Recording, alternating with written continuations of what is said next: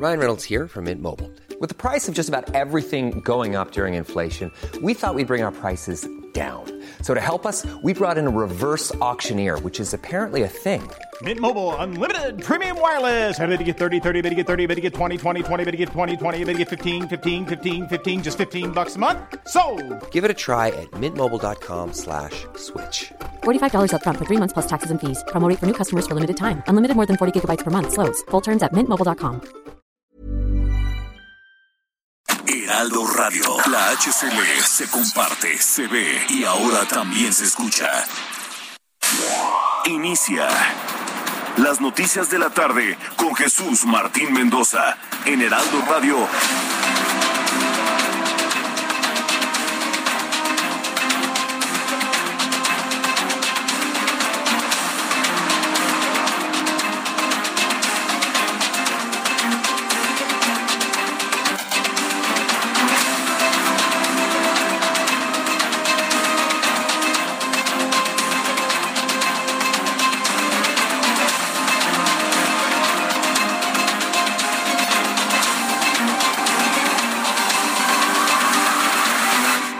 Son las seis de la tarde en punto, hora del centro de la República Mexicana. Bienvenidos, muy buenas tardes. Iniciamos el Heraldo Radio de este viernes. Finalmente es viernes. Qué rápido se nos fue esta semana, 29 de abril del año 2022. Me da un enorme gusto saludarla a través de los micrófonos del Heraldo Radio en toda la República Mexicana, a través de los micrófonos de Now Media en el territorio de los Estados Unidos, en el resto del mundo a través de nuestras plataformas digitales. Súbale el volumen a su radio que le tengo la información más importante hasta este momento. Les saluda Jesús Martín Mendoza con toda la información destacada en este día. Y bueno, pues lo primero que en este momento se está, se, está revelando y que me parece que es verdaderamente sintomático de lo anunciado hoy en la mañana. Bueno, voy por partes. Hoy en la mañana el presidente de la República destapó de manera clara y concreta a. mm, eh, a- Ah, bueno, ya, no, ya mencionó a Dan Augusto López como su posible candidato de Morena a la presidencia de la República. Menciona a Claudia Sheinbaum y a Marcelo Ebrard, a los dos. A Claudia Sheinbaum y a Marcelo Ebrard. O sea, le comento esto porque es un contexto importante para la siguiente noticia. Hoy el presidente mexicano tuvo una llamada telefónica con Joe Biden quien es el presidente de los Estados Unidos. Llamada telefónica, no fue Zoom, no se vieron las caras. Bueno, pues hace unos instantes, escuche usted esta noticia, el presidente de México ha instruido a Marcelo Ebrard a encontrarse con el presidente de los Estados Unidos en Washington. El secretario de Relaciones Exteriores, Marcelo Ebrard, viaja ya a Washington. Lo hará el próximo lunes. Está haciendo los preparativos en este momento para viajar a Washington el próximo lunes. Así lo dio a conocer el presidente de la República tras sostener una llamada telefónica con su homólogo de Estados Unidos, Joe Biden. ¿Para qué? ¿Qué no quedó claro? ¿Qué es lo que se va a arreglar? ¿Con qué objeto va el secretario de Relaciones Exteriores? Es la primera vez que veo que el presidente le da una instrucción al secretario de Relaciones Exteriores para ir a otro país. Normalmente lo hace con su señora. A ella la manda a Austria, a ella la manda a España, a ella la manda a Chile, a ella la manda a Argentina. No, bueno, en esta ocasión el presidente está enviando a su secretario de Relaciones Exteriores en funciones, Marcelo Ebrard, a Washington. Se prevé que pueda ser recibido por el propio presidente de los Estados Unidos, Joe Biden. Más adelante le voy a tener todos los detalles aquí en el Heraldo Radio.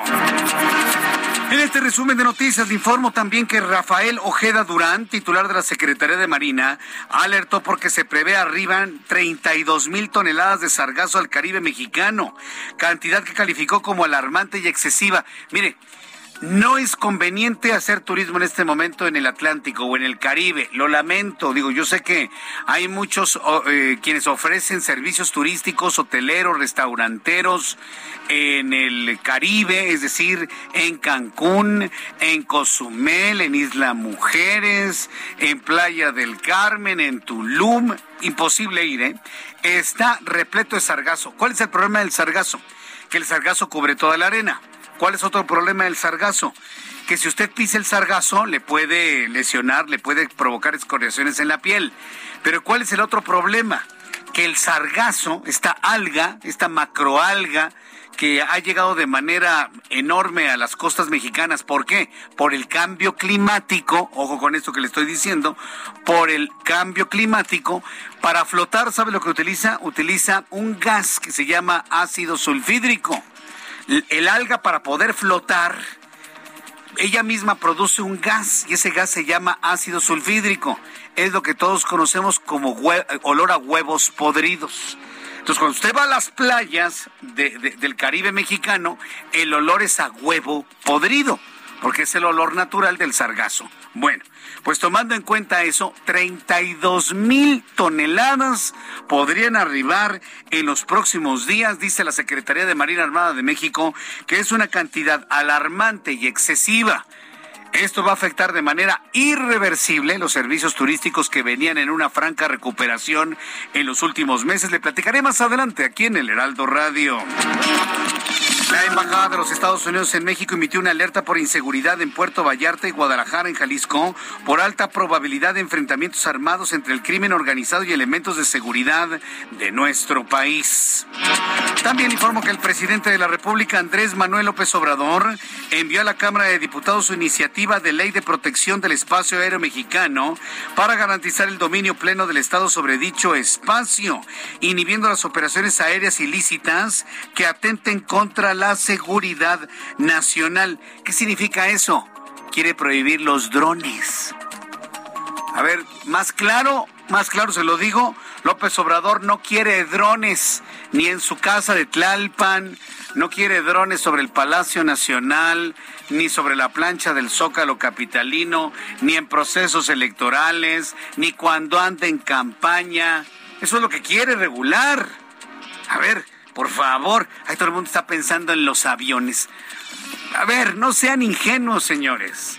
La iniciativa que está presentando el presidente de la República de Protección del Espacio Aéreo Mexicano para garantizar el dominio pleno del Estado sobre dicho espacio es precisamente para que usted particular no vuele drones y mucho menos cerca de donde se ubica el presidente de la República. Y le informo que a pocas horas de su presentación en la Feria de Puebla, la banda Moderato, sí, este, esta banda mexicana de rock, Híjole, perdóneme si a alguien le gusta. Bastante malitos, por cierto. ¿eh? Pero bueno, independientemente de que sean buenos o malos los de Moderato, revelaron que fueron víctimas de la delincuencia porque el camión que transportaba su equipo técnico e instrumentos fue robado en la autopista México-Puebla. ¿Qué le decía ayer? Que no podemos circular con seguridad en carreteras y autopistas de la Ciudad de México. No podemos. El crimen organizado está desatado. Y con esa política de abrazos y no balazos, sí, porque la Guardia Nacional tiene órdenes de no detener, de no limitar la libertad de los criminales. Tienen órdenes de no intervenir. Eso lo debe saber usted. ¿sí?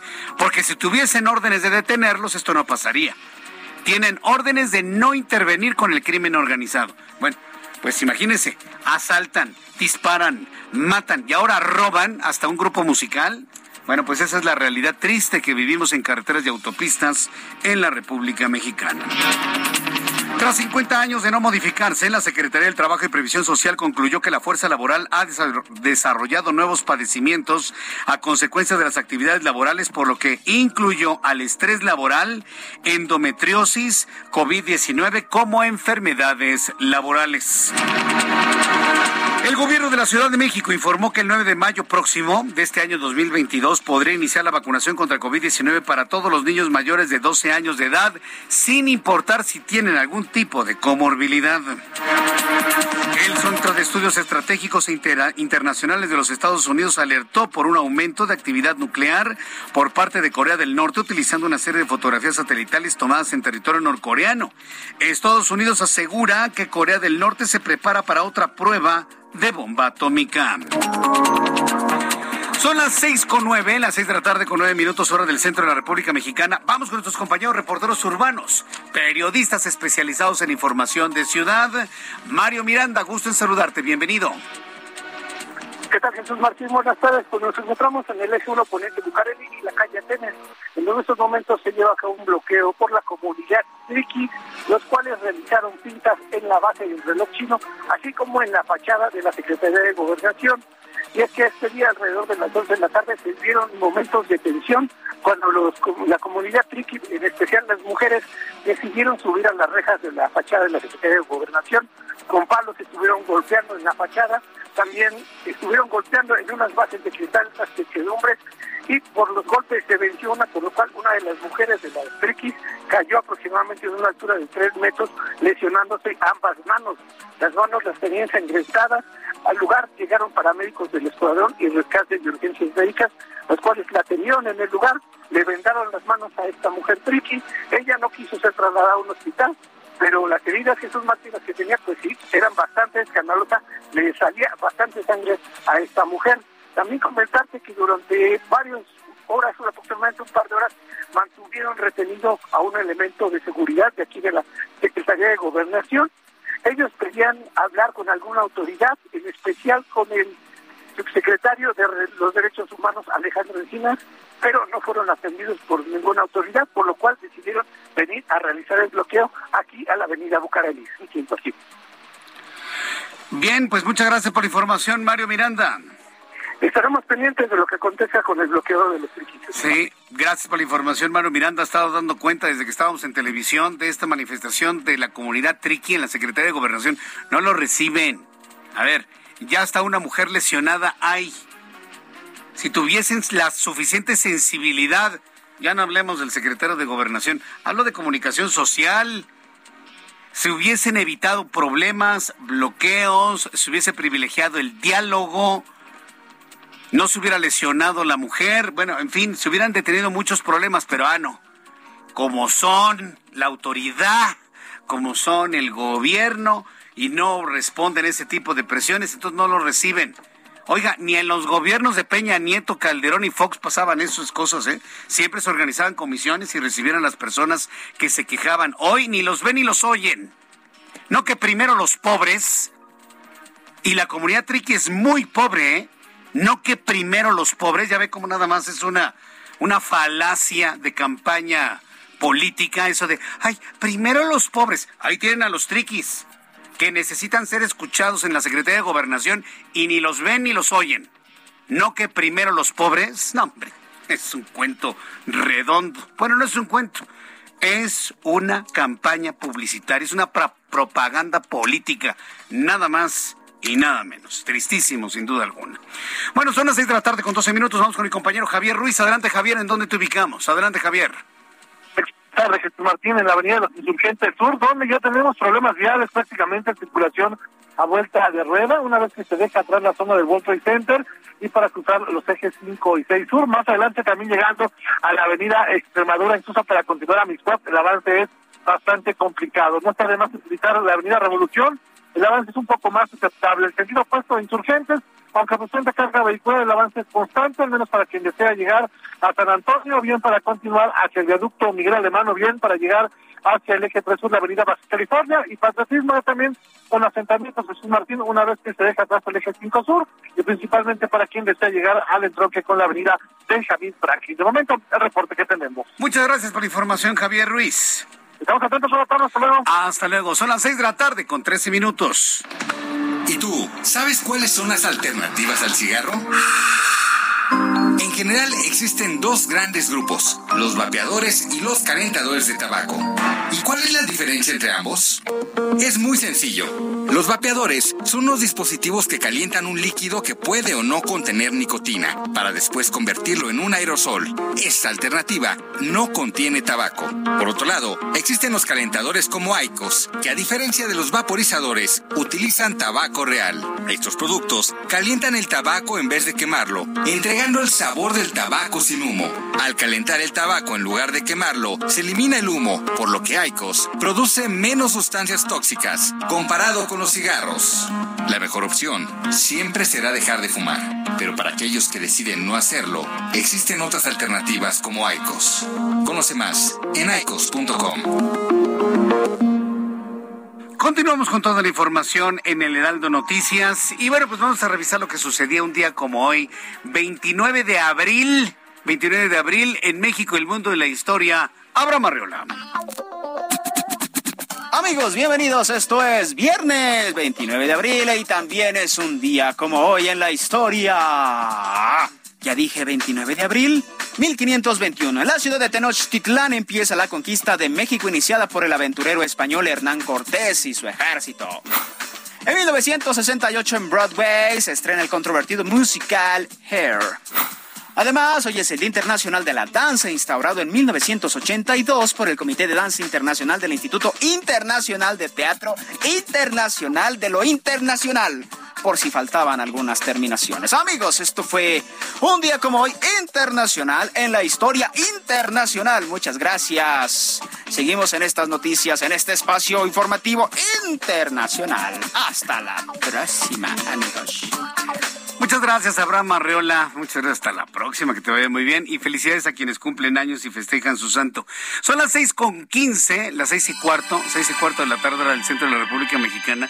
Me estaba recordando mi compañero Ángel Arellano, que por cierto me parece que es un, es, un apunte muy interesante. Ahora que le estaba comentando de la falta de sensibilidad en la Secretaría de Gobernación para no atender a las comunidades triquis, me recordaba a, aquel problema, ¿se acuerda? Ya hace varios años. Que, 2014, vaya que si son varios años, hace ocho años, imagínense. Cuando los estudiantes del Instituto Politécnico Nacional no querían, pero ni por equivocación, a la directora del Politécnico Nacional en ese entonces, Yolosochitl. ¿Se acuerda de Yolosochitl? No la querían, la querían sacar, pedían su destitución, nadie les hacía caso, entonces los chavos del Politécnico se fueron a la Secretaría de Gobernación, estuvieron protestando por varios días. ¿Y qué fue lo que ocurrió? ¿Se acuerda o no se acuerda? Resulta que de repente el equipo de logística de la Secretaría de Gobernación sacó y puso un templete en la calle, ahí en Bucareli puso un templete y de repente aparece en el templete con un micrófono y altavoces el mismísimo secretario de Gobernación, Miguel Ángel Osorio Chong. En ese momento, casi, casi como cantante, ¿no?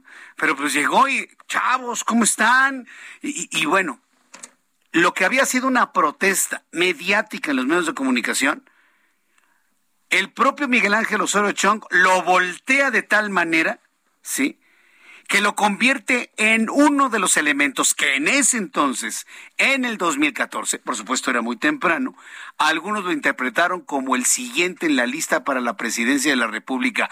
Ojo, secretario de Gobernación, Adán Augusto López, pudo haber hecho lo mismo que Miguel Ángel Osorio Chong, haber resuelto un problema, porque se solucionó el problema del Politécnico, Yolosochitl se fue para afuera inmediatamente los chavos estaban encantados con que el propio secretario de Gobernación saliera a hablar con ellos. Y, tenemos audio de eso, ¿verdad? Esto sucedía hace ocho años. Dice así, la cabeza dice, se decide firmar el siguiente pliego petitorio para que sea entregado a la Secretaría de Gobernación con los puntos siguientes. Exigimos, primero, cancelación total y no posposición momentánea disfrazada de consulta del reglamento interno propuesto y aprobado por la directora Solosochi Bustamante 10.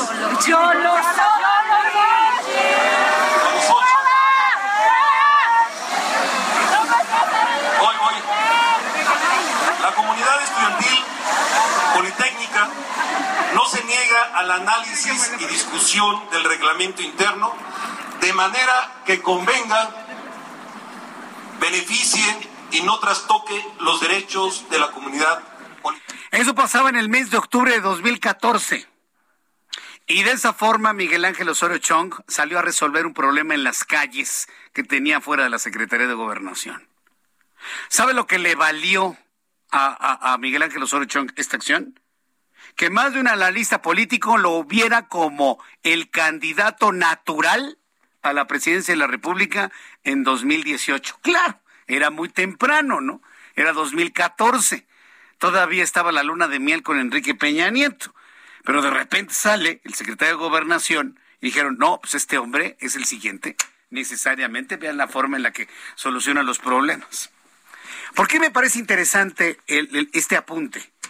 Porque si Adán Augusto López quiere ser candidato de Morena para la presidencia de la República en 2024, luego de que hoy lo bajó López Obrador y subió a Sheinbaum y subió a Marcelo Ebrard, si yo estuviese en los zapatos de Adán Augusto López, hubiese puesto el templete y me hubiera dirigido a las comunidades triquis y comunidades indígenas del país para resolverle sus problemas.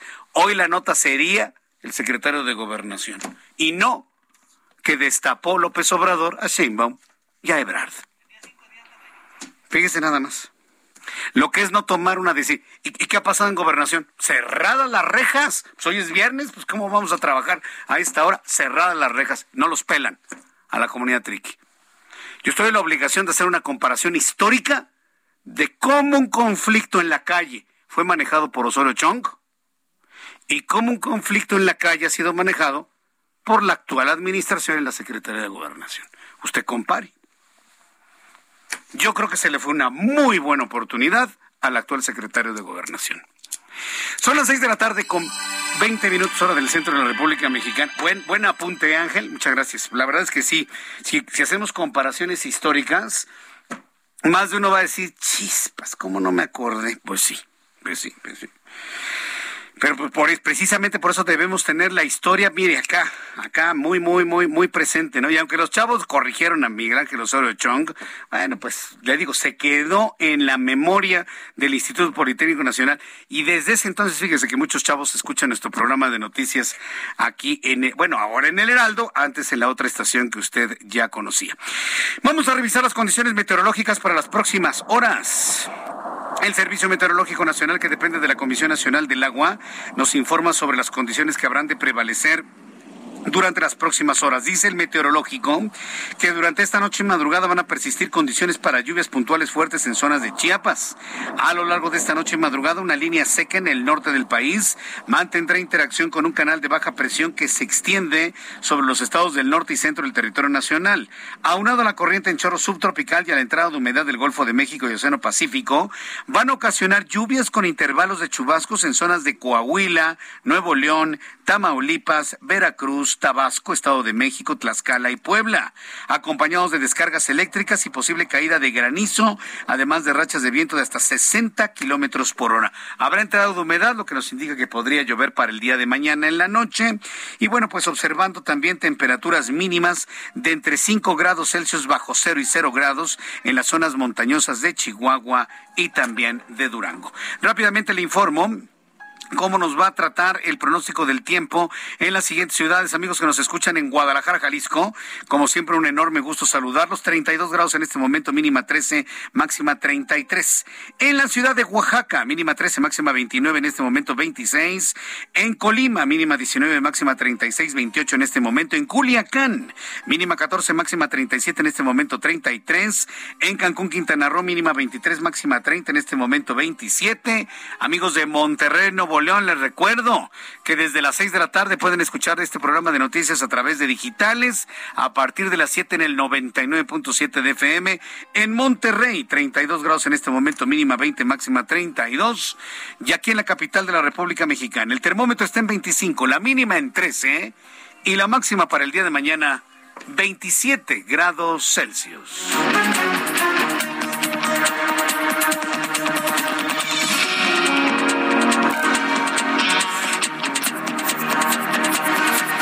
Las 6 de la tarde con 23 minutos, las 6 de la tarde con 23, hora del centro de la República Mexicana. Escucha usted el Heraldo Radio. Yo soy Jesús Martín Mendoza con toda la información a esta hora de la tarde. Más adelante le voy a informar más detalles de lo que conocemos hasta este momento de esto que, híjole, se nos suma al gran problema entre Rusia y Ucrania. Usted sabe perfectamente bien que Vladimir Putin prácticamente está fuera de sus cabales, amenaza a Ucrania con una con, una acción militar de carácter nuclear, ha amenazado a Suecia, ha amenazado a Finlandia con hacerles un ataque de carácter nuclear si se unen a la OTAN. Todo eso lo sabemos, ¿no? Pero si a todo este esquema de violencia, de odio, de guerra que tenemos en el mundo, que a todos nos incumbe, a todos, porque inclusive tenemos este problemas hasta de economía y de inflación en el mundo. Le sumamos lo que está pasando en Corea del Norte.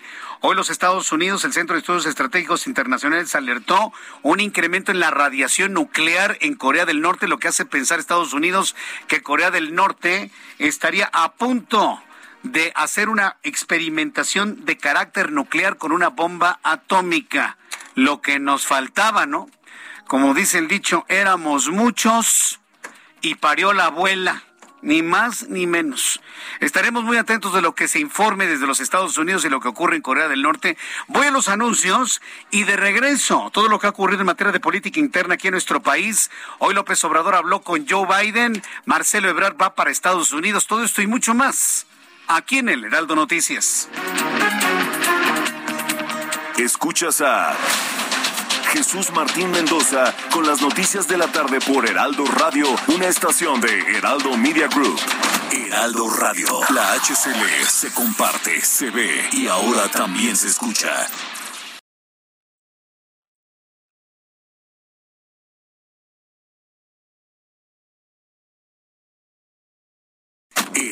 Radio. La HCL se comparte, se ve y ahora también se escucha. Escucha las noticias de la tarde con Jesús Martín Mendoza. Regresamos.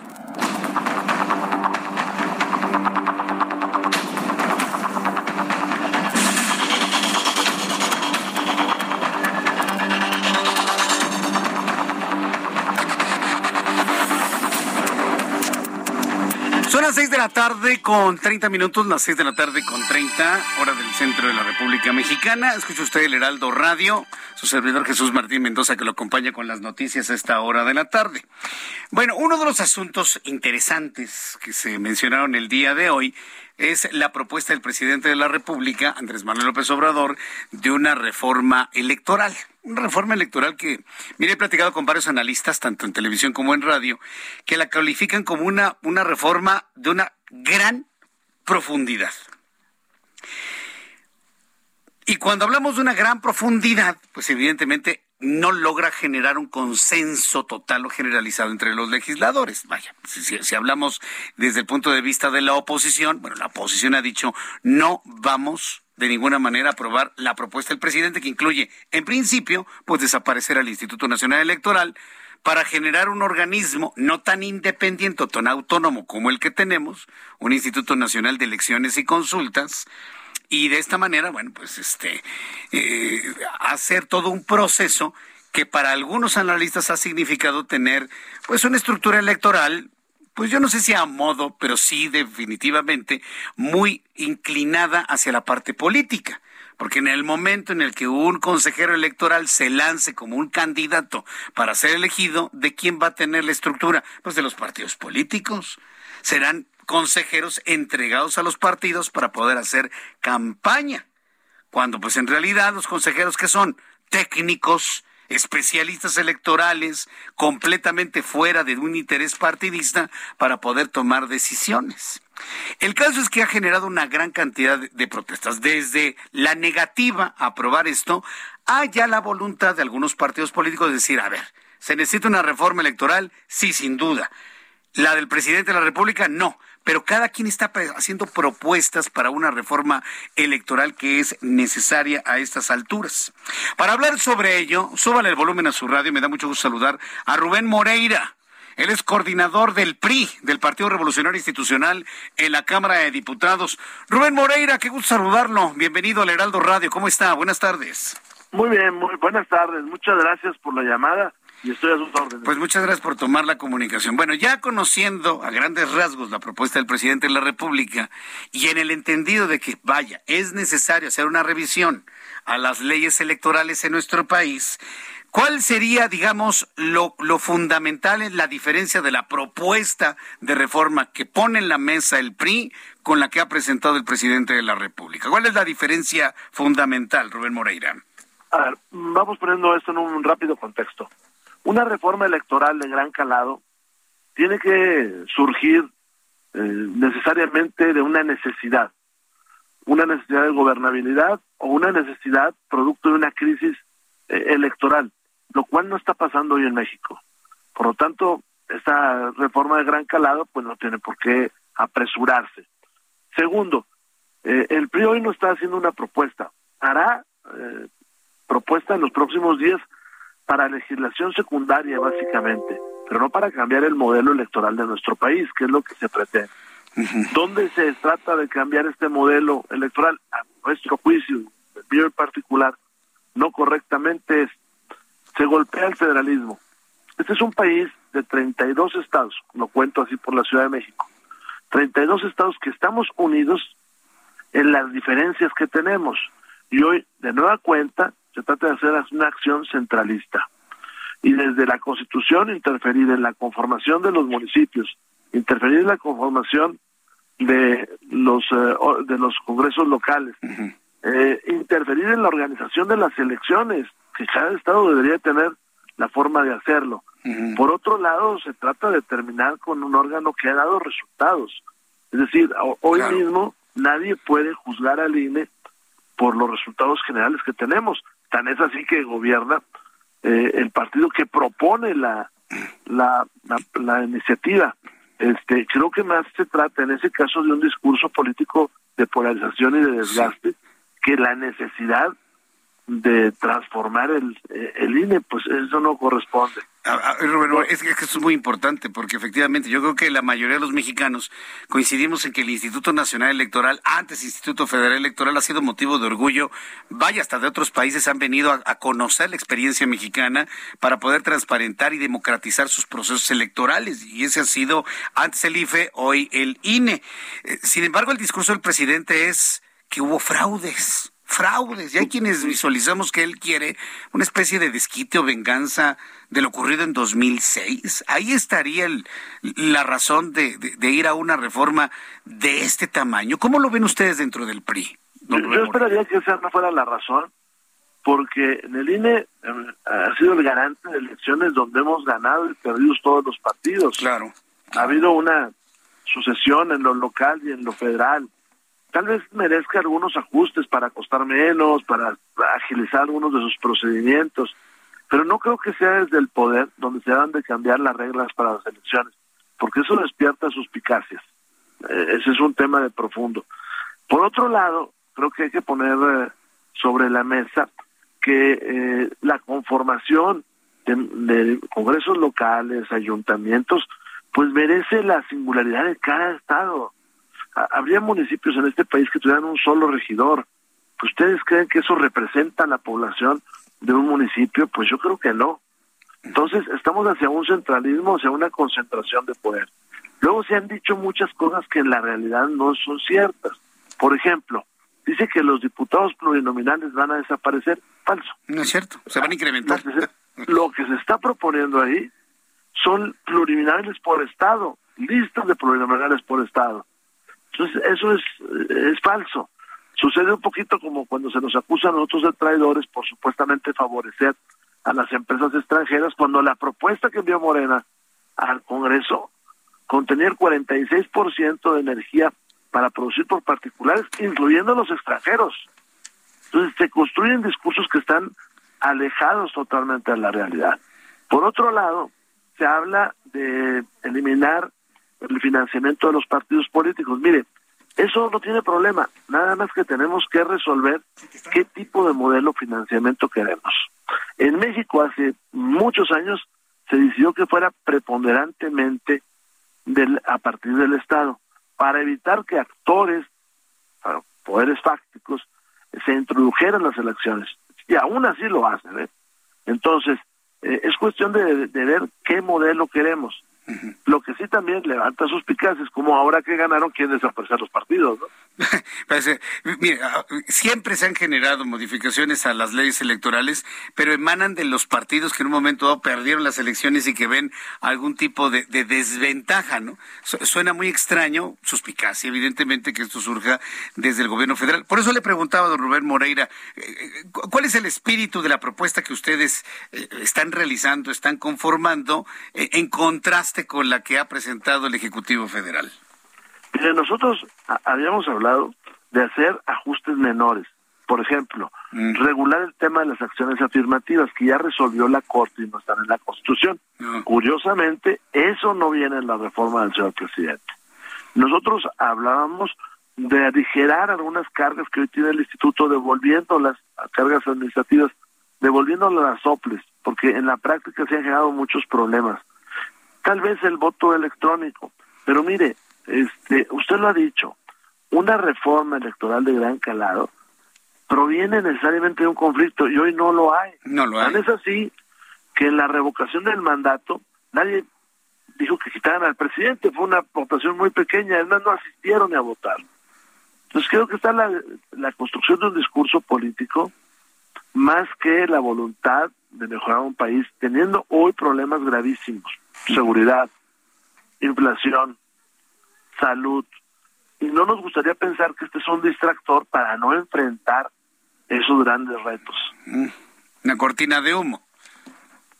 Pues miren, no nos gustaría pensarlo y nosotros queremos discutir esos otros problemas y ver en qué se puede ayudar desde el poder eh, legislativo y obviamente desde los gobiernos de los estados, como también somos serios. Esta iniciativa la vamos a revisar. A ver, yo, quiero retomar esta posición propositiva de usted. Nosotros queremos ayudar desde el legislativo. ¿Cómo se va a ayudar? ¿Con una contrapropuesta de reforma emanada solamente del PRI o de los tres partidos de la coalición opositora? Digo, eh, hablando precisamente de, esa propuesta propositiva que nos acaba de hacer, de ayudar en el tema de la reforma electoral. ¿Cómo la, cómo la vamos a ver los ciudadanos? No, yo me refería a los grandes problemas de este país, seguridad, salud, inflación. Viene el próximo presupuesto en septiembre, pues, bueno, se entrega, vaya, y la ley de ingresos. En eso deberíamos de ocuparnos. Ahora, en el caso de esta reforma, que nosotros creemos que el gran calado no es necesaria, o sea, no debe ser tan profunda, bueno, nosotros también nos pagan por estudiar las iniciativas, por reflexionar y por discutir y por presentarlas a la población. Nosotros eh, no la vamos a descalificar en el sentido de si no le vamos a hacer el trabajo legislativo, pero anticipamos que no es lo que requiere este país. ¿eh? Este país requiere ahora discutir mecanismos para atraer empleo, para atraer inversión extranjera, para evitar la inflación que está dejando eh, la ruina a muchísimos mexicanos. Entonces, don Rubén Moreira, me está usted diciendo, le está diciendo al público que cualquier modificación necesaria en este momento pues es a través de las leyes secundarias, ¿no? ¿no? se necesita ir a una reforma constitucional, desaparecer al órgano electoral y fundar otro. Básicamente se necesita nada más revisar la, reglamentación secundaria. En todo caso son ajustes pequeños. Mire, lo de las acciones afirmativas, que son importantes y que no están en la Constitución o en la ley, estos mecanismos administrativos que no están tan bien diseñados. Pero usted lo ve, tan confiable es el INE que la cédula con la cual nos identificamos es la credencial del INE. No, sí. es otro tema, ¿eh? O sea, quitar al actual órgano implicaría cambiar toda la credencialización en el país. Efectivamente. Y volver a empezar y gastar miles de millones de pesos.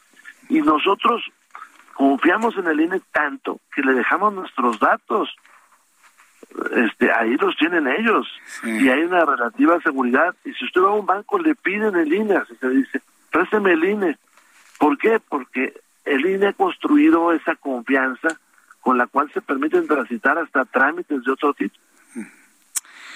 Vaya, pues este es, un elemento importante a reflexionar sobre ese tema. Entonces, digo, ante la situación, el presidente tiene una prisa muy extraña o muy clara en presentar esto y que se lo aprueben los legisladores. ¿Visualiza usted un periodo extraordinario antes de septiembre para darle salida a esto o no, Rubén Moreira? No, no, no, no lo merita. No lo merita, no lo merita. Ni creemos que haya un tema que ahorita amerite legislativamente un periodo extraordinario. Creo que en septiembre tenemos que empezar a discutir el presupuesto, un presupuesto que transforme la lógica en la que hoy, hoy estamos, que es una lógica donde vamos en picada, la próxima semana se anuncia control de precios, usted se, se fija. este Una acción que yo no digo que no sea necesaria porque pues necesitamos parar el, el alza de los precios, pero que es insuficiente y que es artificial. Deberíamos estar discutiendo eso. Bien, pues eh, esto, me parece interesante. Entonces, ¿significa esto que en septiembre, cuando se presente la propuesta del presidente de la República, ustedes la van a, la van a votar en contra, la van a rechazar junto con los otros partidos de la alianza? Mire, pues ya se presentó, entró el día de ayer, este, y la alianza nos hemos manifestado todos de que no es necesaria esta reforma. Por los temas que yo le decía, y, y, y, le hemos eh, señalado, tenemos que hablar de seguridad eh, la Guardia Nacional hoy mismo no está respondiendo a las necesidades de los mexicanos. Y ahí, y en el tema de salud, y en el tema económico, le decimos al gobierno federal, estamos listos para discutir y para colaborar, y si es necesario para legislar, para resolver esos otros problemas. Bien, pues eh, entonces ya, sabemos lo que va a suceder finalmente cuando se analice y discuta esta propuesta del presidente de la República. ¿Ya tiene usted un diálogo, un amarre, vamos a pensarlo así, eh, con todos los legisladores del Revolucionario Institucional para que no pase algo como el diputado Aiza, que a la mera hora pues dijo yo de aquí ya no soy y me voy a la tiendita de enfrente? Mire, la mayor parte de nuestros radioescuchas seguramente son muy jóvenes. Cuando yo era niño, hace muchísimos años, los pantalones de mezclilla los eh, comprábamos más grandes para que cuando los lavaran nos quedaran bien. Después llegaron la ropa sanforizada, así se llamaba. Bueno, el PRI está sanforizado, ya no se reduce más. Ah, ya, ya está sanforizado, ya no se reduce ni un solo legislador más, ¿ya nadie? lo que sobraba ya se fue. Lo que sobraba ya se fue. Muy bien. Pero déjeme le digo algo rápido. A ver, dígame, don de Rubén. Este, de toda esta discusión de la reforma eléctrica, la oposición perdió un diputado, este que se nos fue a nosotros. Sin embargo, del bloque mayoritario salieron dos. Es decir, eh, eh, esta, esta persona que se fue para allá no mermó la oposición no ganaron nada, al contrario, perdieron una posición. Ah, eso es interesante verlo desde esa óptica y esa perspectiva. Don Rubén Moreira, ha sido un enorme gusto platicar con usted, conocer de primera mano su, visión a esta propuesta que se convirtió en la noticia de la semana. Seguramente será de las noticias importantes de este año. Y bueno, pues estoy a la espera de una conversación futura con usted nuevamente. Le agradezco mucho, Rubén Moreira. Estamos a sus órdenes ante cualquier llamado. Muchas gracias. Esté muy amable, gracias. Hasta la próxima. Ese es Rubén Moreira, coordinador del Sanforizado, Partido Revolucionario Institucional. Dice que ya no encoge, ya nada, ni uno más. Es más, nos acaba de aclarar que no, no perdieron, sino ganaron una posición en la oposición. Son las 6.46, las 6.46 hora del centro de la República Mexicana. Yo le invito para que me dé sus comentarios a través de Twitter, arroba Jesús Martín MX, y también a través de YouTube en el canal Jesús Martín MX. Bueno, en otros asuntos, pues mañana, mañana es 30 de abril, Día del Niño. Hay que recordar que a toda la niñez mexicana se le celebra el 30 de abril, aunque la niñez en el mundo su día es el 20 de noviembre. No sé si usted lo sabía, pero bueno, yo se lo platico. El 20 de noviembre es el Día de los Niños en todo el mundo, el Día de la Niñez Mundial. En México lo celebramos el Día del Niño, y cuando digo Día del Niño hablo de niñas y de niños. El Día del Niño mañana 30 de abril. He invitado en esta ocasión a José Lugo, coordinador de incidencia política de protección a la niñez. Y bueno, pues la idea es preguntarle la situación que viven nuestros niños en México. Estimado José Lugo, gracias por estar con nosotros. Bienvenido. Muy buenas tardes. Hola Jesús, muchas gracias por la invitación. Gracias por tomar la llamada telefónica a esta hora de la tarde. Bueno, ¿cuáles son los retos que están enfrentando nuestros niños mexicanos ante la situación que se vive, sobre todo de, inseguridad, falta de, de, una certeza hacia el futuro en cuanto a planes, desarrollo económico? hay muchos niños que ya son jóvenes que se les preocupa no tener una visión muy clara de lo que pueden hacer hacia adelante. Desde su punto de vista, ¿cómo está este problema? Pues mira, los datos son muy alarmantes. Eh, desde Ciudad de Chile publicamos un comunicado en donde visibilizamos eh, todos los retos que hay, eh, sobre todo el 2021, con datos oficiales. Obviamente sabemos que las cifras oficiales pues están muy lejanas de ser la realidad, porque hay muchos casos que no se denuncian. Pero, por ejemplo, para que para que tengas una idea, en el 2021, eh, siete, eh, cada día siete niñas, y adolescentes fueron asesinados diariamente y al menos 37 sufrieron violencia física todos los días, ¿no? En su contexto familiar, comunitario, en la escuela, eh, además de que por lo menos en lo que va de este año eh, van 595 niñas, niñas y adolescentes eh, asesinados. y también los reportes de violencia familiar son, son alarmantes, también el tema de feminicidio, bueno, pues el año pasado al mes se asesinaba a nueve niñas, niños, niños adolescentes, el tema de feminicidio. Y bueno, pues estos datos eh, pues nos alertan mucho, además de que hay falta de cobertura en temas de vacunación, en temas de educación también hay un rezago importante, hay muchos niños que empiezan a trabajar en edades tempranas. Entonces hay una, una serie de elementos que, que hacen que la niñez, bueno, esté sufriendo su peor momento de la historia. A ver, e, e, estos problemas de violencia que, que, nos ha descrito en estos momentos José Lugo, ¿se incrementaron a raíz de la pandemia o es un problema que hemos venido arrastrando y que ahora se ha visibilizado ante la apertura de los medios de comunicación? Mira, es un problema que ha ido incrementando. Desde el 2015 ha ido en aumento diferentes delitos. Eh, con la pandemia, obviamente, pues eh, hubo una reducción porque no había forma de eh, denunciarlos, ¿no? las personas vivían con los agresores, entonces hay una, una disminución, pero por otro lado también hubo denuncias por parte de otros eh, familiares, ¿no? De redes de apoyo de estas familias eh, y niñas y niños que han estado sufriendo violencia. Entonces, eh, es un tema combinado. Digamos que no hemos hecho como país, como Estado, acciones para prevenir la violencia contra la niñez y esto ha, ha desatado, bueno, pues que haya mayor incremento, sobre todo por una gran impunidad y no hay ningún programa que permita la prevención eh, de la violencia en general. Ahora, digo, lo, pregunto no como una especie de consuelo, pero si nos comparamos con otras partes del mundo, México tiene más, menos violencia contra los niños, estamos en la media. ¿Qué, qué es lo que arrojan los datos internacionales?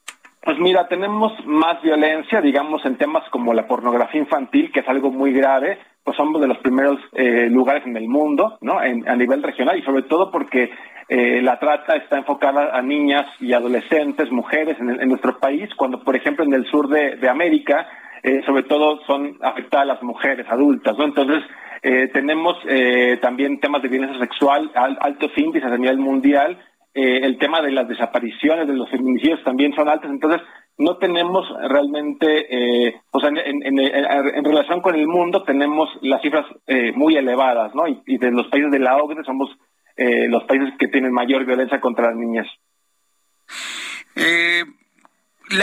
todo este tipo de, problemas, sus soluciones siempre transitan por el tema político, que siempre es transversal a todo lo que estamos viviendo en nuestro país. ¿Cuáles deberían ser las las condiciones que debe establecer el Estado mexicano para poder disminuir este fenómeno que afecta al futuro de un país completo, ¿no? Como es afectar a la niñez mexicana.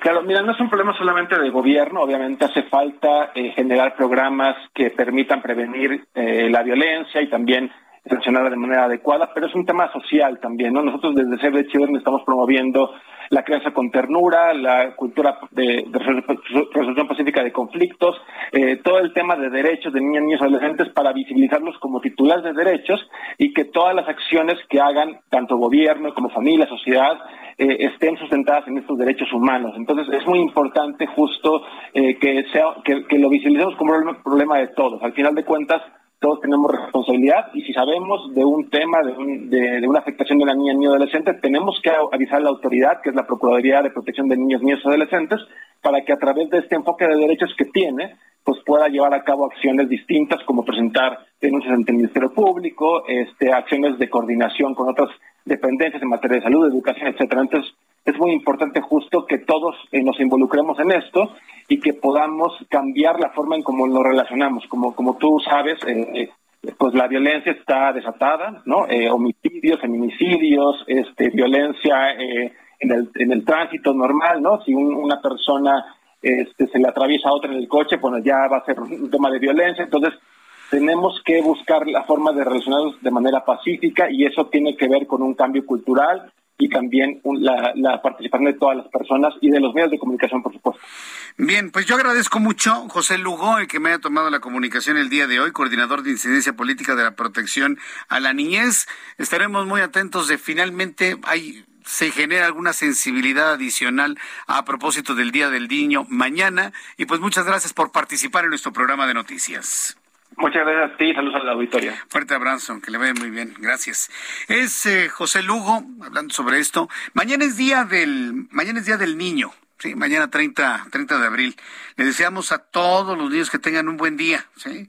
que la pasen felices en compañía de, de su mamá, de su papá, de sus tíos, tías, abuelos, abuelas, con quienes convivan, con quienes vivan. Pásenla muy bien, con los amigos, por supuesto, pero sobre todo traten de no perder esa capacidad de soñar.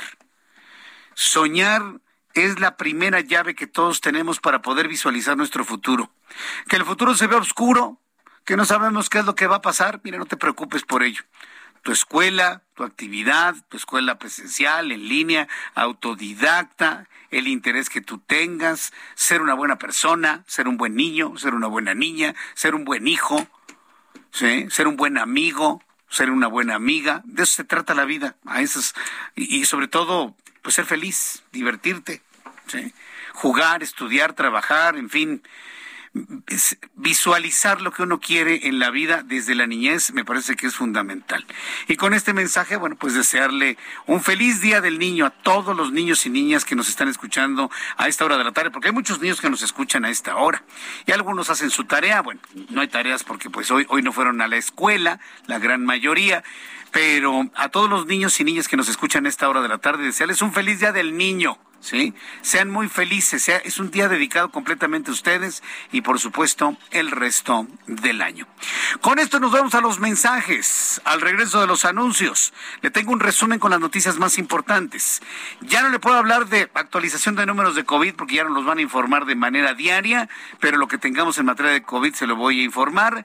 También lo que nos informan nuestros compañeros reporteros urbanos. Toda esta información y mucho más aquí en el Heraldo Noticias, escríbame a través de YouTube en el canal Jesús Martín MX. Escuchas a Jesús Martín Mendoza con las noticias de la tarde por Heraldo Radio, una estación de Heraldo Media Group. Heraldo Radio 98.5 FM, una estación de Heraldo Media Group, transmitiendo desde Avenida Insurgente Sur 1271, Torre Carrachi, con 100.000 watts de potencia radiada.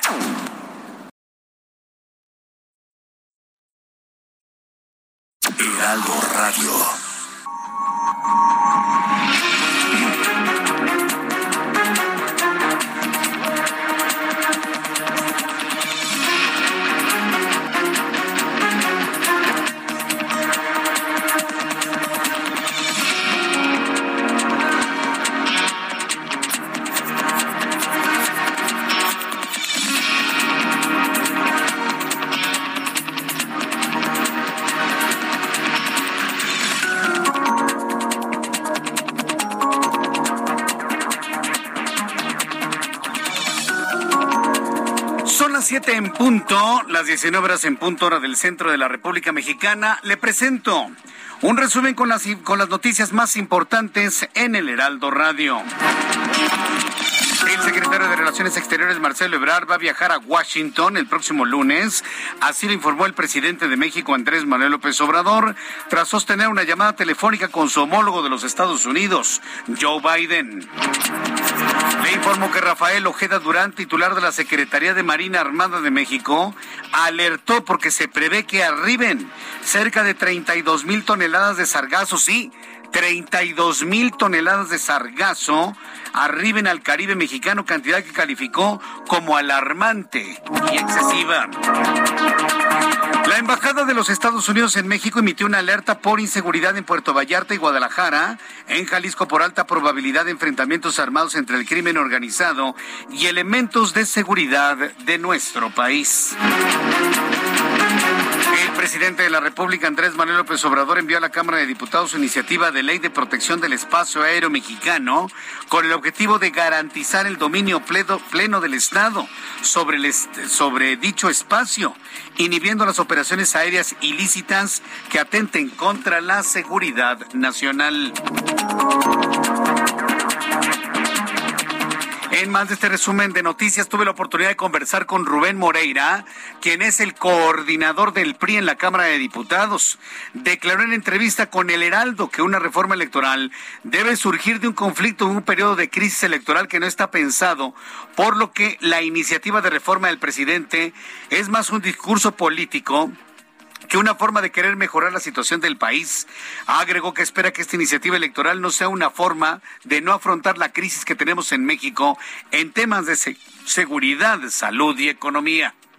Una reforma electoral de gran calado proviene necesariamente de un conflicto y hoy no lo hay. No lo hay. es así que en la revocación del mandato nadie dijo que quitaran al presidente, fue una votación muy pequeña, además no asistieron a votar. Entonces creo que está la, la construcción de un discurso político más que la voluntad de mejorar un país, teniendo hoy problemas gravísimos, seguridad, inflación, salud. Y no nos gustaría pensar que este es un distractor para no enfrentar esos grandes retos. En entrevista en el Heraldo de México, José Lugo, coordinador de incidencia política de protección a la niñez, lamentó que la niñez en México esté sufriendo su peor momento en la historia porque los crímenes contra los niños como la pornografía infantil, la violencia doméstica, los asesinatos de menores de edad, la explotación infantil van a la alza. Además, a la niñez en nuestro país no se le contempla en la vacunación contra COVID-19. Por lo menos en lo que va de este año, eh, van 595 niñas, niñas y adolescentes eh, asesinados. Eh, y también los reportes de violencia familiar son, son alarmantes, también el tema de feminicidio, bueno, pues eh, el año pasado al mes se asesinaba a nueve niñas, niñas, niños adolescentes, el tema de feminicidio, y bueno, pues estos datos pues nos alertan mucho, además de que hay falta de cobertura en temas de vacunación, en temas de educación también hay un rezago importante, hay muchos niños que empiezan a trabajar en edades tempranas. Entonces hay una, una serie de elementos que, que hacen que la niñez bueno, esté sufriendo su peor momento de la historia. Mientras tanto, el Consejo Supremo Indígena de Michoacán denunció la desaparición a manos de un grupo armado de Esteban Cruz Rosas, coordinador del Consejo de Gobierno Comunal de Ocumicho, en, esto en Charapan. La privación de la libertad del líder de dicho pueblo indígena, quien además es locutor de la radio Ocumicho y miembro de la Organización de Radios Culturales del Estado de Michoacán, ya fue denunciado ante la Fiscalía General del Estado. Agentes ministeriales capturaron a Fernando, de 33 años, señalado como probable responsable de por lo menos siete abusos sexuales en el municipio de Juárez. El presunto violador serial solía sorprender a sus víctimas, todas las mujeres jóvenes en lugares oscuros y solitarios, las amagaba con un cuchillo, las llevaba a sitios despoblados donde las amarraba y amordazaba para perpetrar sus ilícitos. Y luego de que se reportara el robo del equipo de transporte de Moderato, de este grupo de, bueno, este grupo musical, la Fiscalía de Puebla informó que el tráiler fue recuperado por las autoridades, mientras que la banda confirmó que el concierto de la Feria de Puebla sí se va a realizar. La Fiscalía del Estado dio a conocer que el vehículo sin el equipo fue recuperado, sin embargo, hasta el momento no se reportan personas detenidas.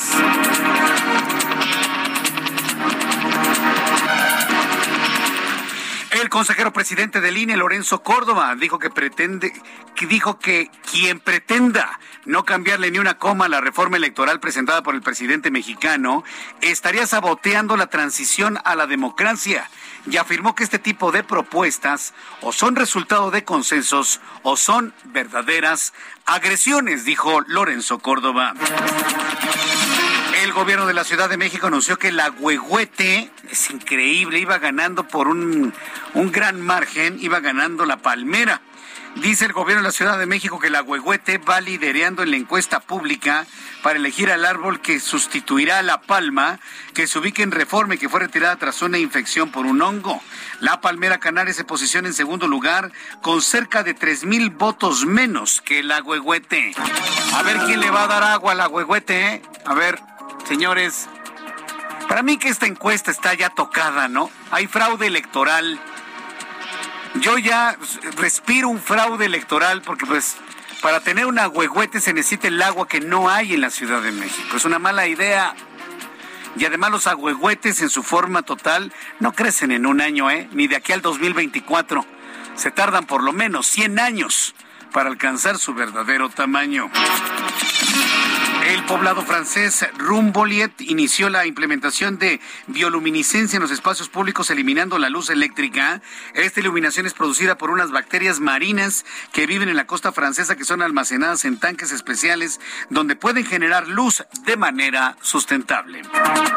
Hay que decirlo, lo que pasa es que en Francia está muy fuerte el movimiento de derecho por los cielos oscuros Y no saben Francia cómo han luchado para volver a ver las estrellas en cielos verdaderamente oscuros y que no estén iluminados por las poderosas luces de la ciudad.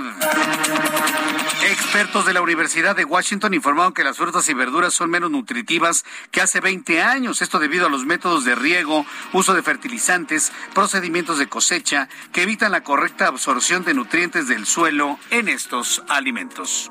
¿Será? Sino de que crecen, ¿no? Bueno, todo es carbono, por cierto, ¿eh? Todo es carbono.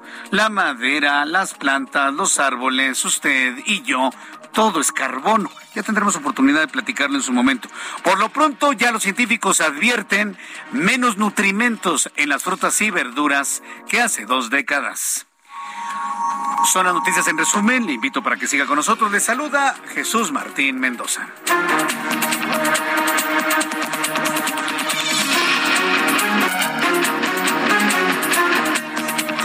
Son las siete con ocho, las 19 horas con ocho minutos hora del centro de la República Mexicana. Escucha usted el Heraldo Radio. Yo soy Jesús Martín Mendoza con toda la información a esta hora de la tarde. Vamos con nuestros compañeros reporteros urbanos, periodistas especializados en información de ciudad. Mario Miranda, ¿en dónde te ubicas? Adelante, Mario. ¿Qué tal, Jesús Martín? Buenas tardes. Pues continuamos en el eje 1 Poniente Bucareli y la calle de Atenas. Es que continúa el bloqueo por la comunidad Triqui. Son aproximadamente 30 personas la mayoría son mujeres y niños que con, campartas y este lonas se encuentran aquí manifestándose en la avenida Bucareli, en donde realizaron unas pintas en la fachada de la Secretaría de Gobernación, así como en la base del reloj chino. Estas personas pues dicen que continuaron aquí hasta que serán atendidas. Ya en estos momentos se encuentran realizando los cortes a la circulación los elementos de la Secretaría de Seguridad Ciudadana desde Bucareli y Juárez. Tenemos como alternativa bien la avenida Valderas, así como Paseo de la Reforma. Pues Jesús Martín, continuaremos aquí al pendiente del bloqueo de la comunidad Triqui. Oye, dime una cosa, ¿finalmente de gobernación salieron a atenderlos o nunca salió nadie? No, nunca salió nadie, Jesús Martín. Por eso fue su molesta y decidieron venirse aquí a Bucareli, pero nadie nos atendió. Ellos querían hablar con el subsecretario de los Derechos Humanos, este, ay, que es un nombre, Sí, bueno, bueno, pero finalmente estamos hablando que alguien de peso específico de la Secretaría de Gobernación no atendió a los triquis. Nadie, Jesús Martín, nadie, nada más estaban ahí las autoridades, los policías custodiando ahí la, la entrada y también por unos momentos retuvieron por un par de horas a un elemento de seguridad las mujeres triquis, pero nadie, nadie atendió a estas personas. Muchas gracias por la información, Mario. Seguiremos pendientes. Seguiremos pendientes. Bueno, se manifestaron los triquis en la Secretaría de Gobernación. ¿Sabe quién salió a atenderlos? Nadie. Nadie es nadie. Se lesionó una mujer, gritaron, fue mediático, no salió nadie. Pues porque seguramente el secretario de Gobernación y su gente están ya de fin de semana desde las 12 del día. Nadie salió hablar con ellos. Ya ve usted qué padrísimo está eso de primero los pobres. Sí, porque la comunidad triqui es muy pobre y lo que está pidiendo es espacios para trabajar. Es lo único que están pidiendo. Que su forma no ha sido la adecuada, podemos coincidir, pero ya de plano, darles plantón y no recibirlos y dejarlos en la calle, eso ya raya, por supuesto, claro, en la majadería. Vamos con nuestro compañero Javier Ruiz. Adelante, Javier, gusto en saludarte. Bienvenido. El gusto es mío, Jesús Martín. Pues viernes complicado, Jesús Martín, para muchos de quincena y todavía, pues, con ligera lluvia en la zona sur de la Ciudad de México. Hay que salir, pues, con anticipación, en específico sobre la calzada de Talpan. El avance ya es lento una vez que se deja atrás el eje 5 sur y para quien desea llegar hacia el circuito interior de Churubusco o más adelante para continuar a la avenida Miguel Ángel de Quevedo. El sentido opuesto, también ya con rezagos, pues prácticamente de la zona del viaducto Tlalpan y para quien desea hacia Taquiqueña. En lo que corresponde al circuito interior, también ya con avance complicado, una vez que se deja atrás la avenida Universidad y esto en dirección hacia la zona de los ejes 5 y 6 sur, el sentido opuesto en la lateral, justamente llegando a Tlalpan, el avance es complicado y también más adelante para continuar hacia la zona de Río Mispat, así que hay que salir con anticipación y manejar con bastante precaución. De momento, Jesús Martín, el reporte que tenemos. Muchas gracias por la información. Estamos atentos. Gracias por la información, Javier Ruiz, con esta información desde el Valle de México. Ya son en este momento las siete con doce, las siete con doce del centro de la República Mexicana. Bueno, de las primeras noticias que le di a conocer el día de hoy, el presidente de la República Mexicana eh, y su homólogo de los Estados Unidos, Joe Biden, sostuvieron una conversación telefónica, sí, con traductores, porque López Obrador no habla inglés. Mm. Los temas que se tocaron fueron de interés bilateral y se acordó que el secretario de Exteriores, Marcelo Ebrard, viaje el próximo lunes a Washington. Esto se informó a través de su cuenta de Twitter. Tengo la línea telefónica a Iván Saldaña, reportero del Heraldo Media Group, con más información. Bueno, ahorita lo voy a tener. Eh, en unos instantes más tendré a mi compañero Iván Saldaña que nos va a dar cuenta de lo que fue este encuentro telefónico entre el presidente estadounidense y López Obrador, que dicho sea de paso, es el primer encuentro que se da luego de que fue desechada la propuesta de reforma energética. Se ha de haber puesto buena la charla, ¿no? Vamos precisamente a los asuntos de economía y finanzas con Héctor Vieira.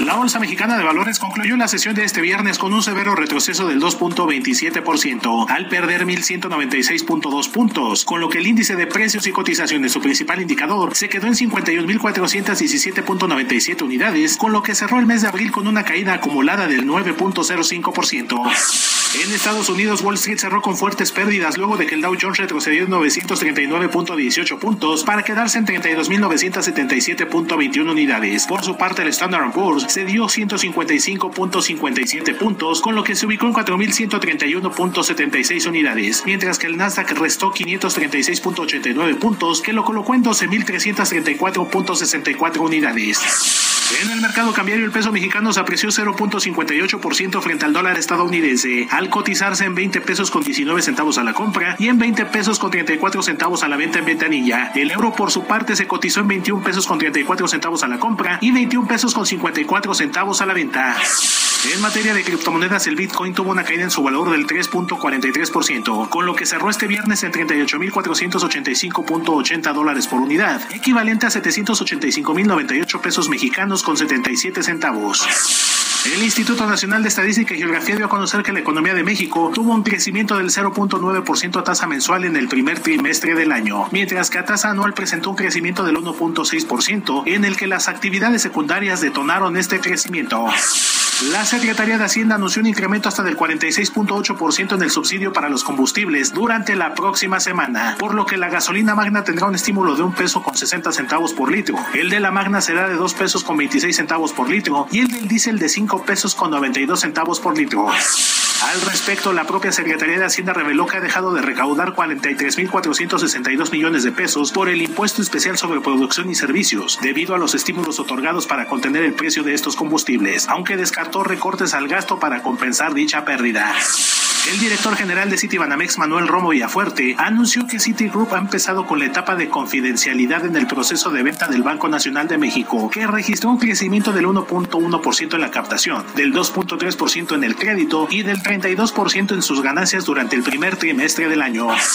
Informó para las noticias de la tarde Héctor Vieira. Muchas gracias, Héctor Vieira, por la información de economía y finanzas aquí en el Heraldo Radio.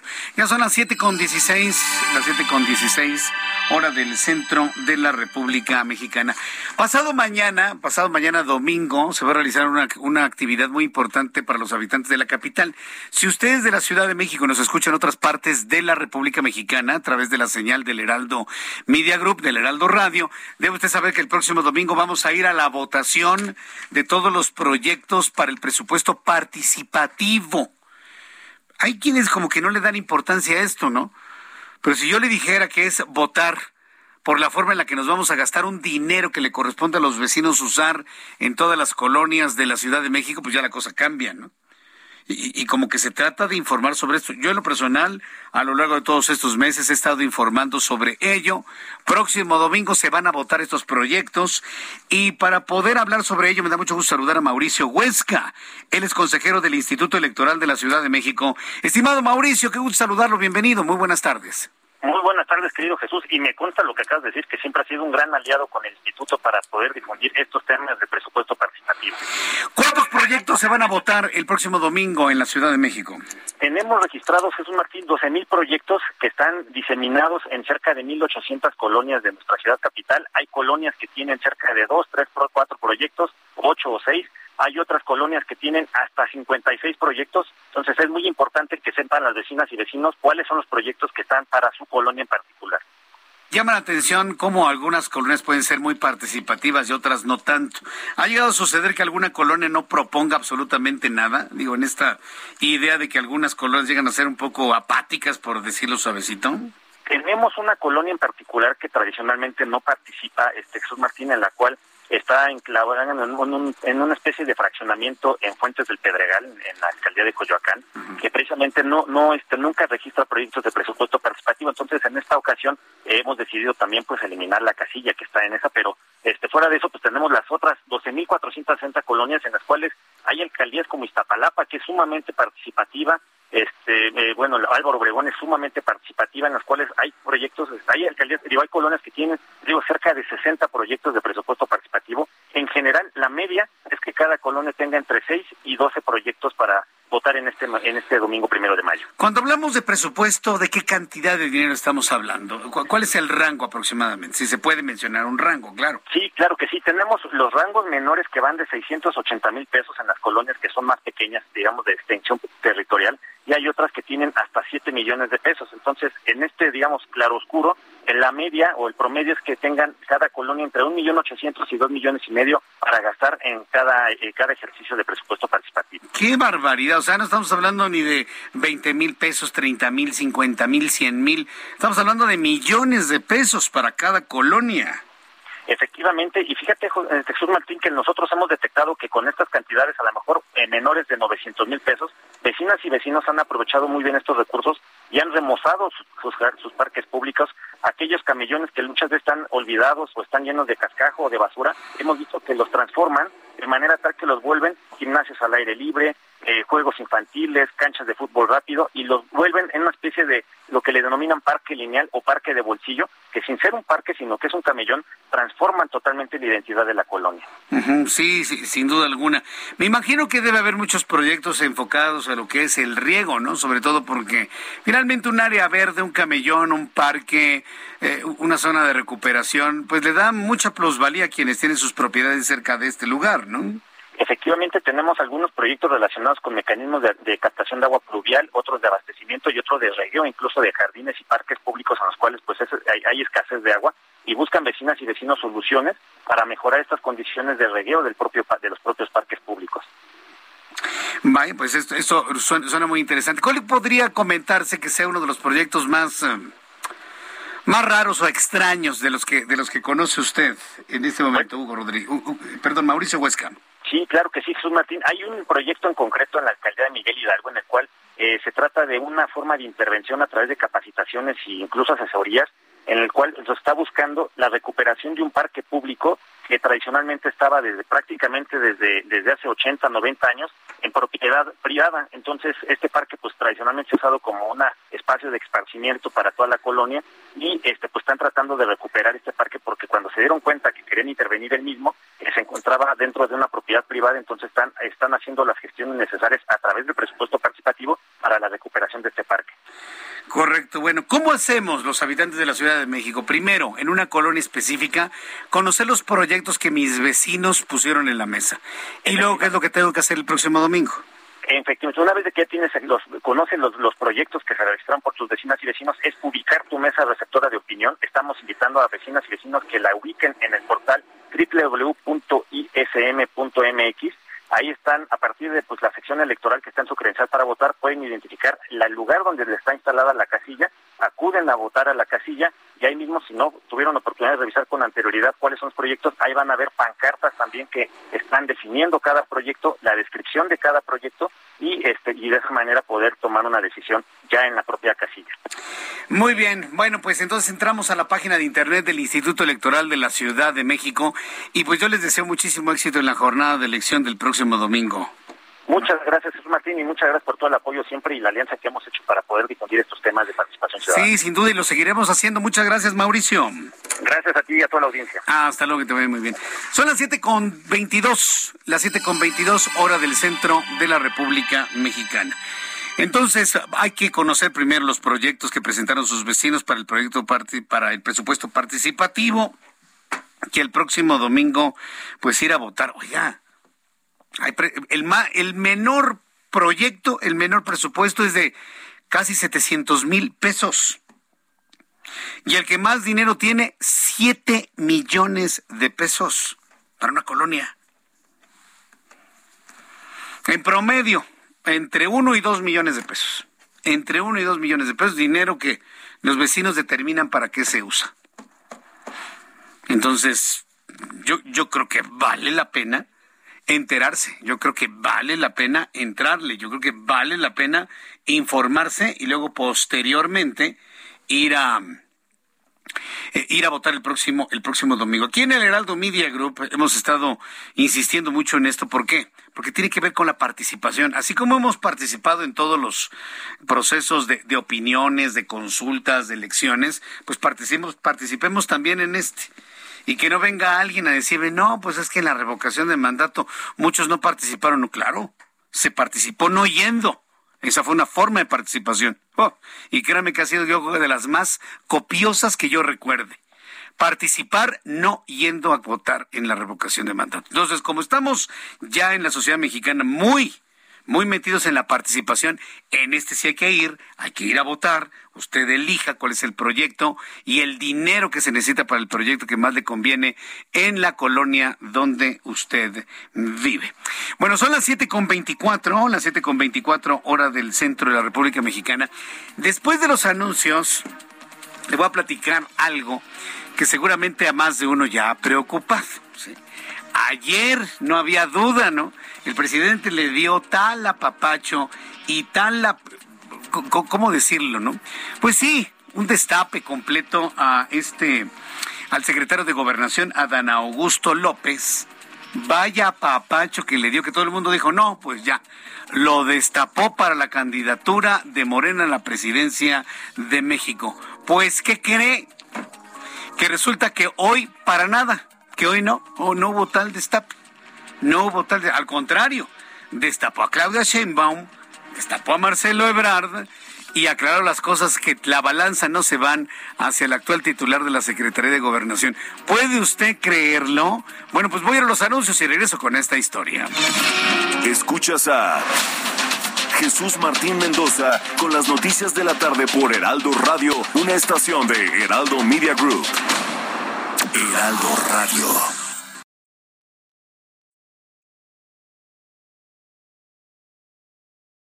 Heraldo Radio. Escucha las noticias de la tarde con Jesús Martín Mendoza. Regresamos.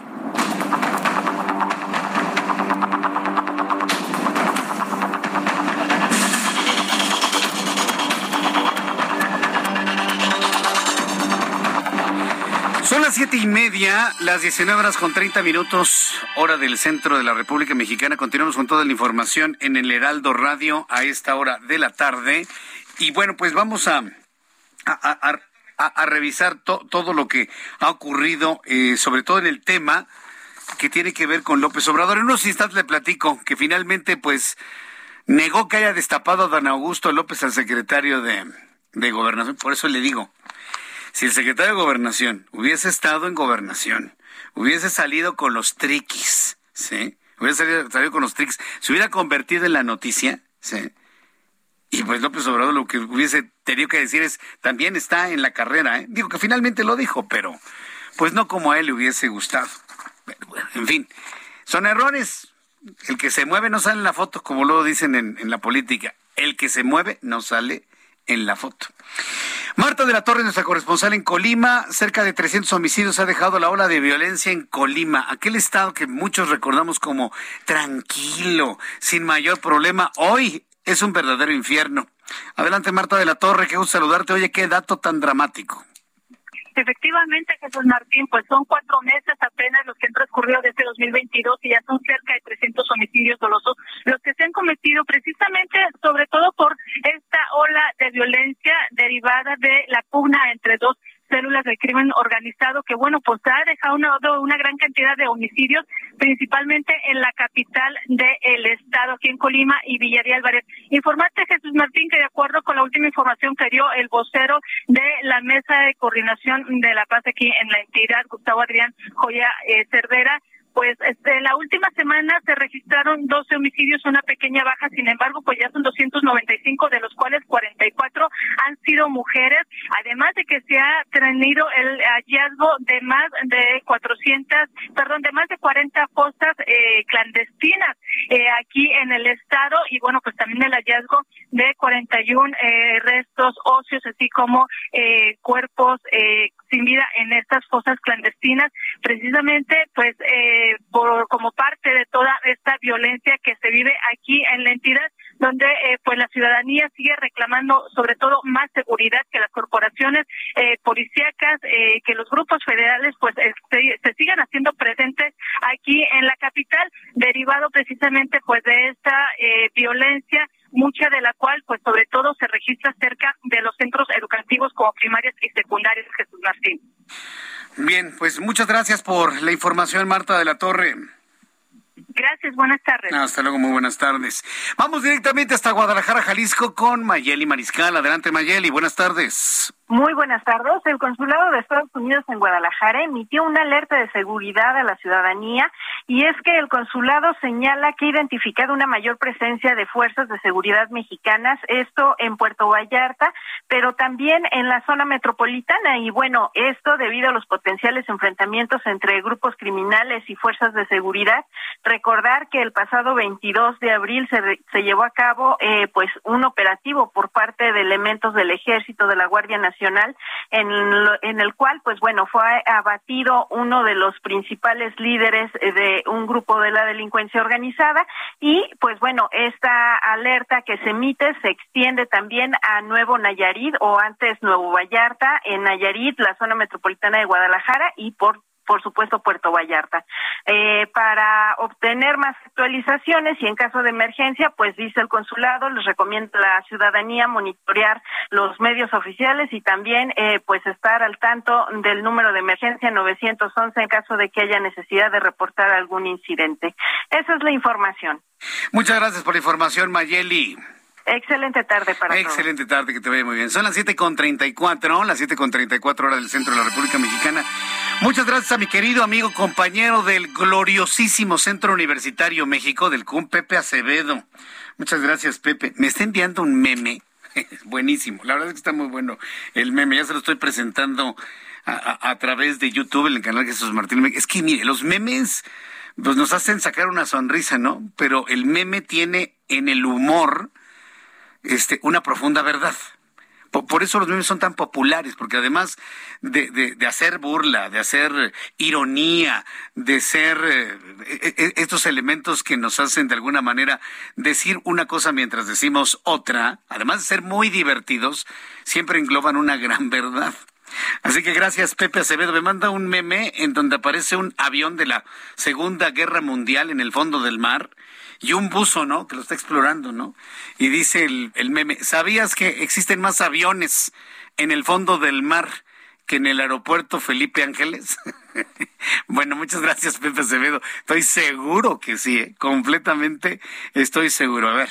Vamos a ver, para, para, para, algún este ingenuo que piense que no, que ya toda la operación de aeronáutica y de aeronavegación está concentrada en el Felipe Ángeles. Déjeme decirle cuántos aviones en este momento están aterrizando y despegando de la base militar de Santa Lucía. Están aterrizando y despegando cero aeronaves en este momento. Ninguna. Está vacía la terminal aérea. Y nos costó lo mismo que si hubiésemos terminado Texcoco y ya Texcoco estaría operando con tres pistas.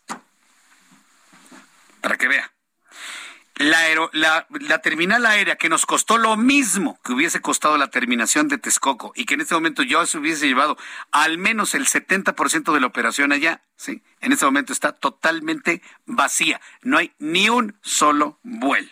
Y por supuesto el Aeropuerto Internacional de la Ciudad de México completamente saturado, en este momento recibiendo aterrizajes y también haciendo sus despegues. Que por cierto, Air France la aerolínea insignia de bandera de Francia, Air France, ha anunciado que no enviará ni un solo vuelo de los pocos que llegan a México, no van a aterrizar en el aeropuerto de la base militar de Santa Lucía. Ya lo aclaró Air France. Ellos seguirán con sus operaciones en los aeropuertos internacionales de México debidamente certificados, ha aclarado esta aerolínea francesa. Son las 7.37, ¿eh? las 7.37, hora del, hora, hora del centro de la República Mexicana. Bien. Otro asunto que seguramente será el comentario durante este fin de semana. Pues yo creo que el secretario de Gobernación, Adán Augusto López, le mandamos un saludo, pero yo pienso que hoy cometió el error de no haberse presentado con la comunidad triqui ahí en las instalaciones de Bucareli.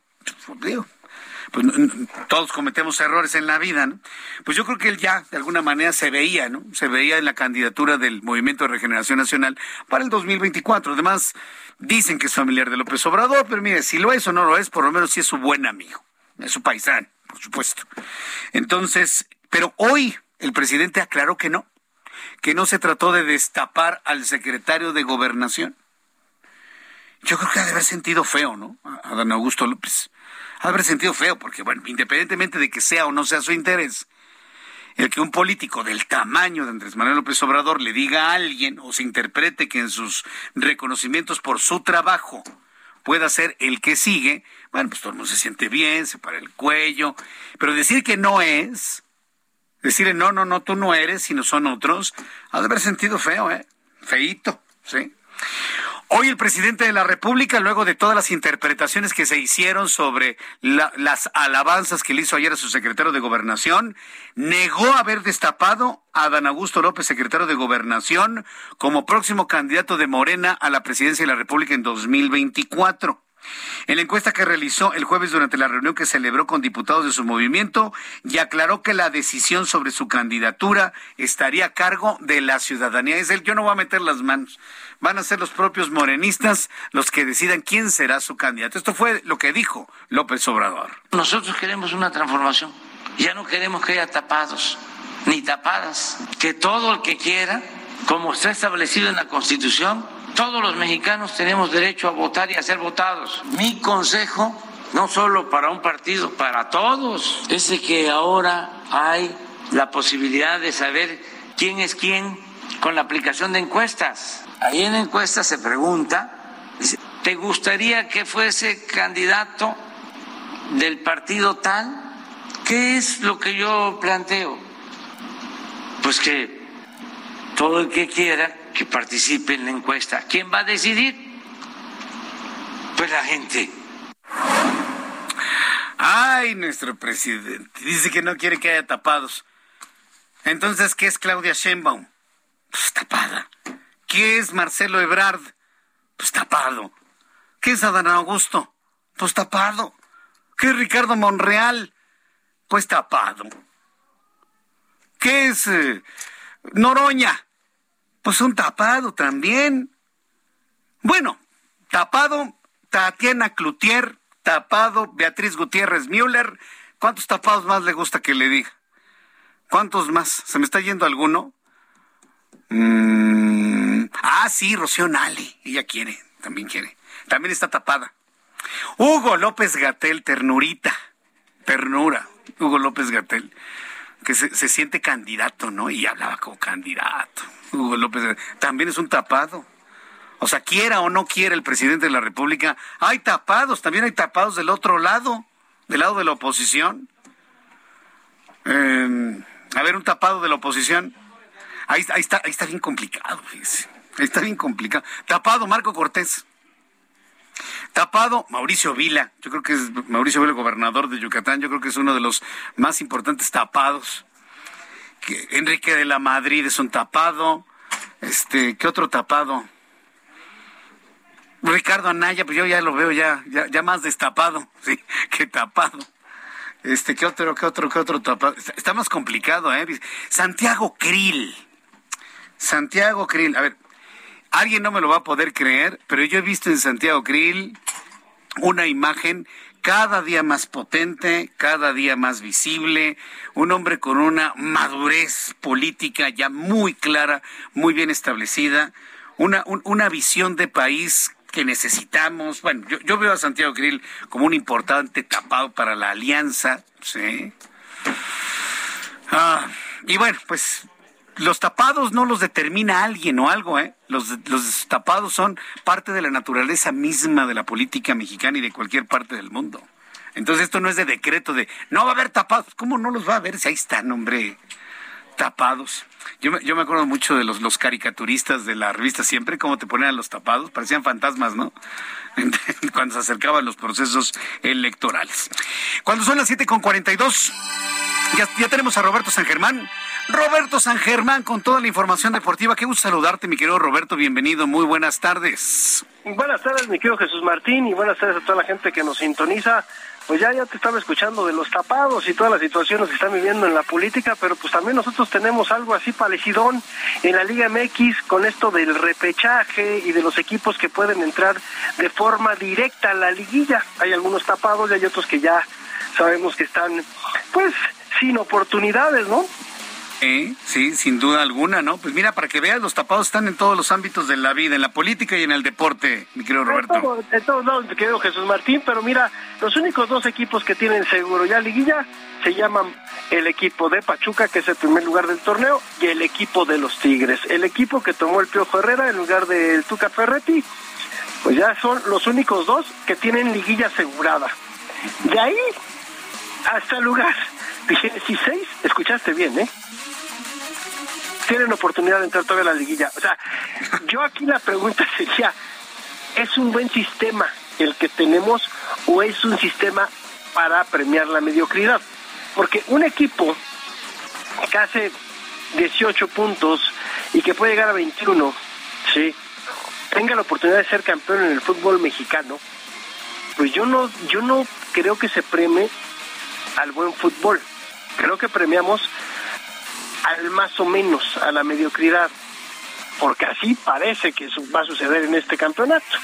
Porque estamos hablando que todavía hay cuatro lugares, o digamos seis lugares más, que se van, que se van a disputar este fin de semana.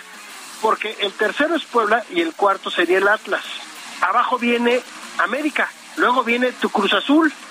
sí, América que Sí, tu maquinita América que de repente el Tan Ortiz levantó muertos, algo que no pasa en el fútbol mexicano, ¿no? El que le hicieron la camita Solari, no les gustó cómo los trataba Solari, no les gustó cómo les hablaba, pues lo corremos. No igual que lo que pasó con Chivas, con Leaño, que ahí se tardaron un poquito más, pero los corren, ¿no? Y ya estamos viendo equipos como Toluca, que tenía una buena base hasta el torneo anterior, también queriendo tronar a Nacho Ambriz, o sea, ya el jugador pues ya se dio cuenta que pues mandan ellos, no los directivos, no los directores técnicos y pueden quitar, pues simplemente no jugamos, ¿no? Pero el mañana en la noche hay un partido interesante esperando a ver qué hace también Puebla y Atlas. Es el partido de América contra el equipo de Cruz Azul. El que gane, esperando también los resultados que se ven de Atlas y Puebla, podría pasar directamente a la liguilla, mi querido amigo. Y si no, se espera el repechaje.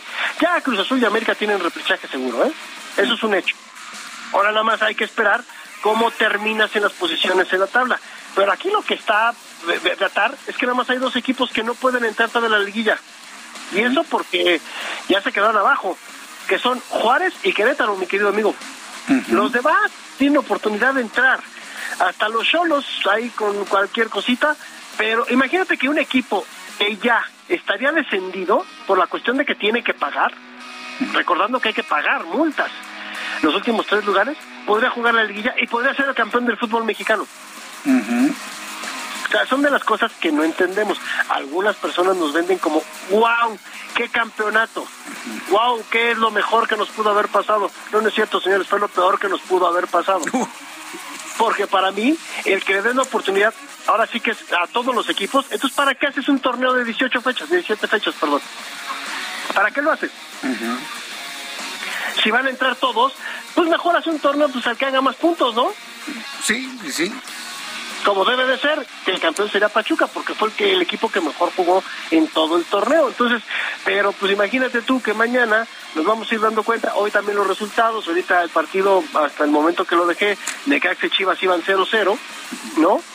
estos equipos están peleando también por un lugar. Ahí también pasó lo mismo. Pablo Guede lo corrieron, entró el Jimmy Lozano, está funcionando.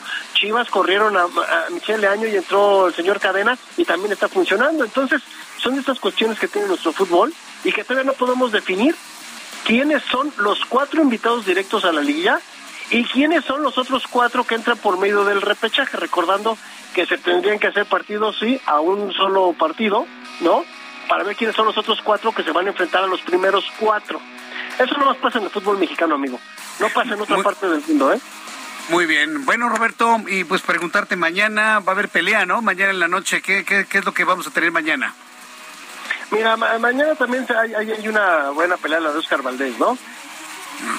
Muy bien. Pues mi querido Roberto, me ha dado un enorme gusto saludarte. Tenía algunos días que no te escuchaba y pues bueno, vamos a estar al pendiente del fútbol aquí en el Heraldo Radio. Nos escuchamos la próxima semana. Me dio mucho gusto saludarte, mi querido Roberto. Roberto. Bueno, pues se, nos cortó la comunicación aquí. Bueno, pues en este momento son las 7.47, 7.47 hora del centro de la República Mexicana. Me da mucho gusto saludar a través de la línea telefónica a Jorge Mile, conductor del programa Ringside. Hola Jorge, ¿cómo te va? ¿Qué tal? ¿Cómo estás? Bienvenido al Heraldo Noticias a esta hora de la tarde. ¿Cómo te va? No, muy bien, muchas gracias. Y pues invitarte a ti y a toda la gente que nos escucha a través del Heraldo Radio. Mañana los esperamos en Ringside a las nueve de la noche porque tenemos un peleón, pero de aquellos, es tremendo, de verdad. Vamos a tener el clásico México contra Estados Unidos. Acá no, no hay empates a cero. Acá no estamos viendo si llegamos al quinto partido, no. Este es el deporte nacional por excelencia. En esto sí somos referentes, en esto sí somos campeones del mundo. El boxeo es el verdadero deporte de México. Y mañana tenemos el clásico México contra Estados Unidos, que de verdad va a ser una tremenda pelea. El campeón invicto de la Organización Mundial de Boxeo, Shakur Stevenson, 17 peleas ganadas, todas de ellas eh, va invicto del otro lado, 30-0 también para el mexicano, el de Nogales, Sonora, Oscar Valdés, campeón superpluma de el CMB. Duelo de invictos, los dos ponen en juego su cinturón. A estos cinturones se suma el cinturón de The Ring, que es la revista más prestigiada del mundo del boxeo y que pocos boxeadores acceden a esto. Se da de vez en cuando y no para todas las peleas. Y mañana justamente va en juego también este gran premio para el ganador. Hay mucho que hablar de, esta pelea. Me parece que estamos ante un combate que será histórico como eh, el, de Chávez contra Melvin Traylor o el de algún otro, de varios mexicanos, ¿no? Con, contra los Estados Unidos, porque ya hablábamos que es ese clásico del boxeo y que la verdad es que eh, los invitamos a que a que no se lo pierdan. Nueve de la noche tendremos la narración de Eduardo Camarena, también de Alfredo Ruiz y por supuesto de, de su servidor, de Jorge Mile. Tenemos de verdad una gran, gran pelea y los esperamos. Vamos a escuchar a Oscar Valdés y qué es lo que piensa, qué plan de combate tiene el mexicano frente a Shakur Stevens. A, ver, creo, que no tenemos el audio, Jorge Mile, pero bueno, este, vaya, coméntanos qué fue lo que, lo que dijo. Pues mira, lo tuvimos en, en entrevista, una larga entrevista que nos dio a través de, de nuestro programa. Ya lo tengo, ahí ya tengo el audio. Si lo quieres mandar, estamos listos para escucharlo. ¿Lo escuchamos? escucharlo. Adelante. Yo simplemente espero que él dé lo mejor de su parte, de su mejor versión, porque eso, repito, me va a hacer salir, me va a hacer sacar lo mejor de mi parte. Eh, Shakur Stevenson ha declarado en varias ocasiones que él no se va a intercambiar golpes, que él no viene aquí a dar un espectáculo ni darle un show a la gente. Él va a ir salir a, a desplazarse, a moverse y hacer todo lo posible por ganar la pelea. Entonces eso indica que no se va a querer arriesgar en el cuadrilátero. Pero nosotros nos preparamos para eso, para tener plan A y plan B, porque siempre existe la posibilidad de que cambie la estrategia y se quede en el, eh, en el centro del cuadrilátero y quiera intercambiar golpes. Entonces nosotros vamos a preparar para todo. Pues ahí lo que lo que piensa el mexicano, el plan, la estrategia para este sábado, recuerden los sábados, nueve de la noche, iniciamos la, la transmisión y es parte de, de lo que será el ajedrez sobre el cuadrilátero Jesús Martín te cuento que el mexicano tiene sí o sí que ir a buscar el ataque al cuerpo. El gancho al hígado puede ser fundamental para Oscar Valdés porque va contra un tipo como Shakur Stevenson. ¿Te acuerdas de Floyd Bonnie Mayweather? ¿Te acuerdas de Mayweather? No, sí, como no. Bueno, hazte cuenta que Shakur Stevenson tiene un estilo muy parecido. Es un tipo muy hábil, muy veloz, muy rápido. Se mueve de verdad muy rápido sobre cuadrilátero y la verdad es que es un gran pugilista. Eh, Shakur Stevenson tiene esta pelea desde que ambos eran campeones en peso pluma. Sí. Pero no se pudo haber dado. Y ahora, ya en superpluma, se da esta, esta gran función porque los dos son de top rank de esta eh, gran promotora de Bob Arum. Y bueno, ahora pone a sus dos mejores piezas frente a frente. Muy el Top Rank, así que la verdad es que va a ser una, una tremenda pelea. Vamos a ver una batalla histórica nuevamente. Correcto, Jorge Mile, yo agradezco mucho el que me hayas tomado la comunicación para hacer esta invitación al público que escucha noticias a esta hora de la tarde y les deseo pues un buen una buena pelea, un buen enfrentamiento, un buen programa y que todo salga muy bien. Muchas gracias, ¿eh? Mañana ahí te esperamos, por supuesto. Muchas gracias. Buenas noches. Gracias. Gracias, hasta luego. Ya son las siete con cincuenta y tres, las siete de la noche con cincuenta y tres minutos, hora del centro de la República Mexicana. A ver, mucha atención, queridos amigos. Antes de despedir nuestro programa de noticias, seguramente mañana, hoy en la noche, mañana, alguien se va de vacaciones al Caribe mexicano. Primera recomendación. El Caribe está lleno de sargazo.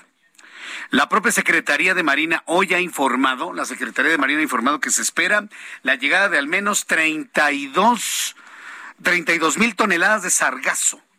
Es un alga. ¿Por qué el alga ha crecido de manera tan, tan escandalosa? Por, dos motivos fundamentalmente. Uno, el cambio climático. El incremento en las temperaturas de las aguas en el Caribe ha provocado una mayor reproducción, una mayor velocidad en la reproducción del alga, número uno. Segundo, sí, el abatimiento de las especies que se alimentan con el sargazo. Entonces, cuando no existe el depredador, o, o, o, quien come sargazo y al mismo tiempo hay una reproducción acelerada por un incremento en la temperatura, tenemos este fenómeno. 32 mil millones de toneladas de sargazo que la verdad afean mucho las playas y no le ha gustado ni a turistas nacionales ni, ni, internacionales este fenómeno. Con esta información nos despedimos. Muchas gracias por haberme acompañado el día de hoy. Lo espero mañana, 9 de la mañana en digitales. En mi cuenta de YouTube, Jesús Martín MX, lunes a las 2 de la tarde, a las 2 por el 10, las noticias y 6 de la tarde, Heraldo Radio. Soy Jesús Martín Mendoza. Gracias. Buenas noches. Esto fue las noticias de la tarde con Jesús Martín Mendoza. Heraldo Radio.